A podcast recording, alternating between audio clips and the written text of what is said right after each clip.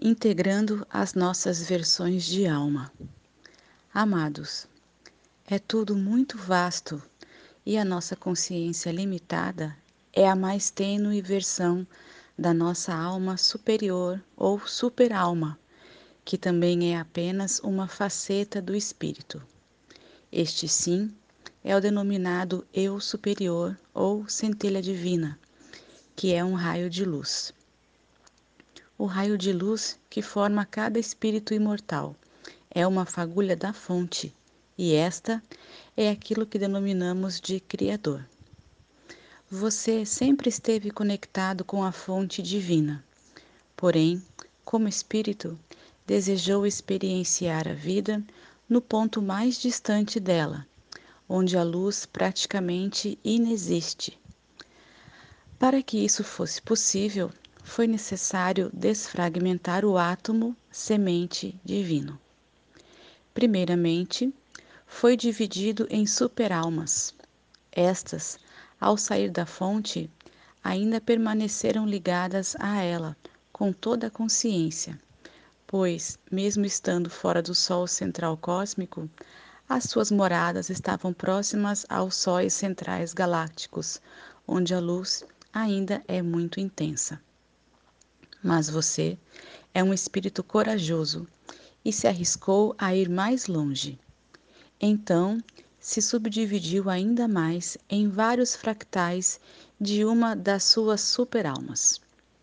Espalhou-se pelos sistemas solares que compõem a nossa galáxia, e uma delas está neste quadrante da Via Láctea.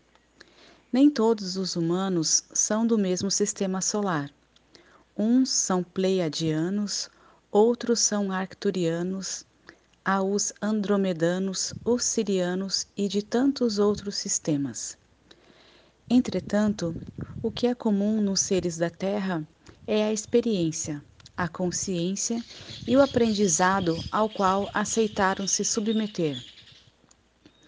Todos desejaram experienciar como é a vida estando no mais pequeno fractal de sua alma superior.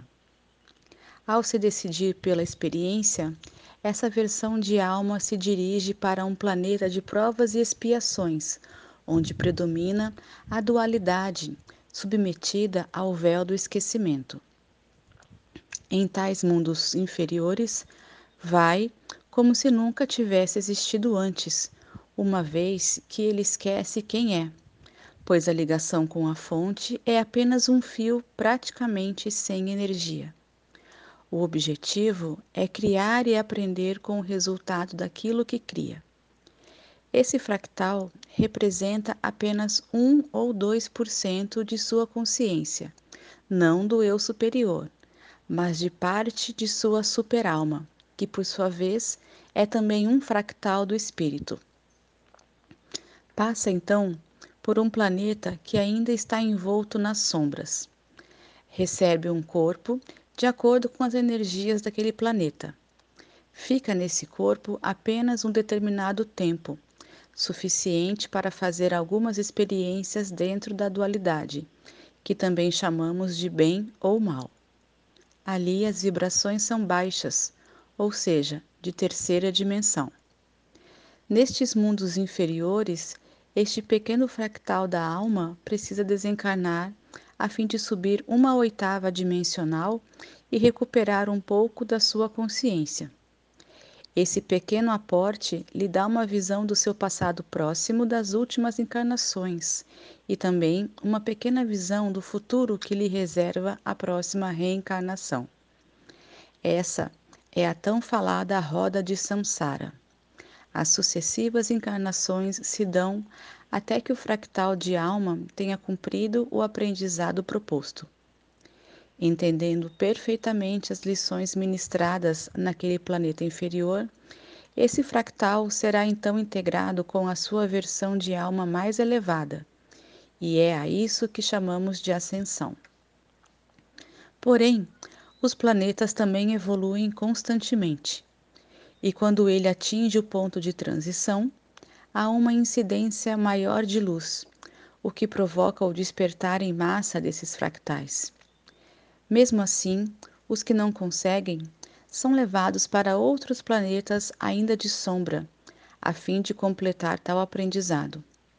Foi o que aconteceu com Capela, por exemplo, que muitos vieram aportar aqui na Terra naquele tempo de transição.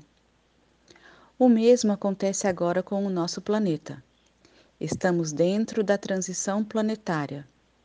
Há agora um despertar maior e também o exílio dos reprovados. São as normas pelas quais todos os fractais se sujeitam.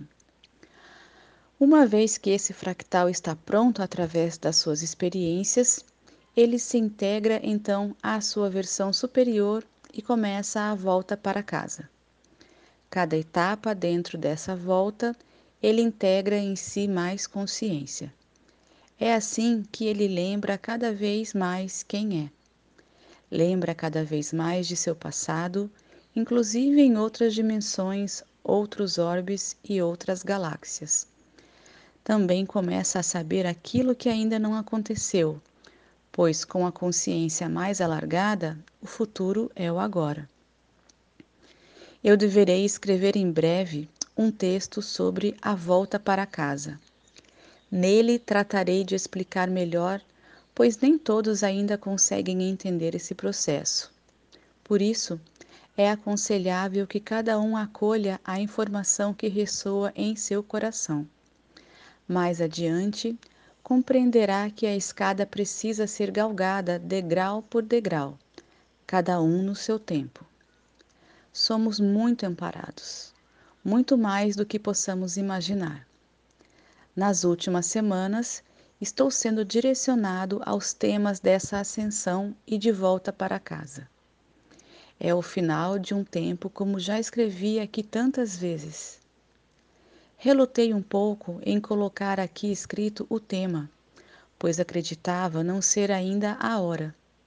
Mas ontem surgiu na tela do meu computador uma canalização de Arcanjo Miguel, publicada na página de Nair Aiko Luz. Nada é por acaso. E isso foi o sinal de que deveria publicar agora tais informações. E foi providencial pois naquela canalização também me foram fornecidos alguns detalhes que ainda não estavam muito claros na interpretação sobre universo, multiverso e omniverso. Em breve, colocarei aqui em forma de texto, como sempre, uma descrição detalhada do longo caminho que todos nós percorremos até aqui e como será a tal volta para casa lembrando que hoje ainda somos esse pequeno fractal, finalizando a experiência mais longínqua que um espírito pode se determinar. Somente quando toda a experiência estiver completa, compreendida e assimilada, ela pode ser integrada às versões mais elevadas de nós mesmos. Então, essa versão, ao ser integrada com nossa contraparte superior, começamos o retorno, ou seja, a volta para casa. A terra está sendo banhada com muita luz, cada dia mais.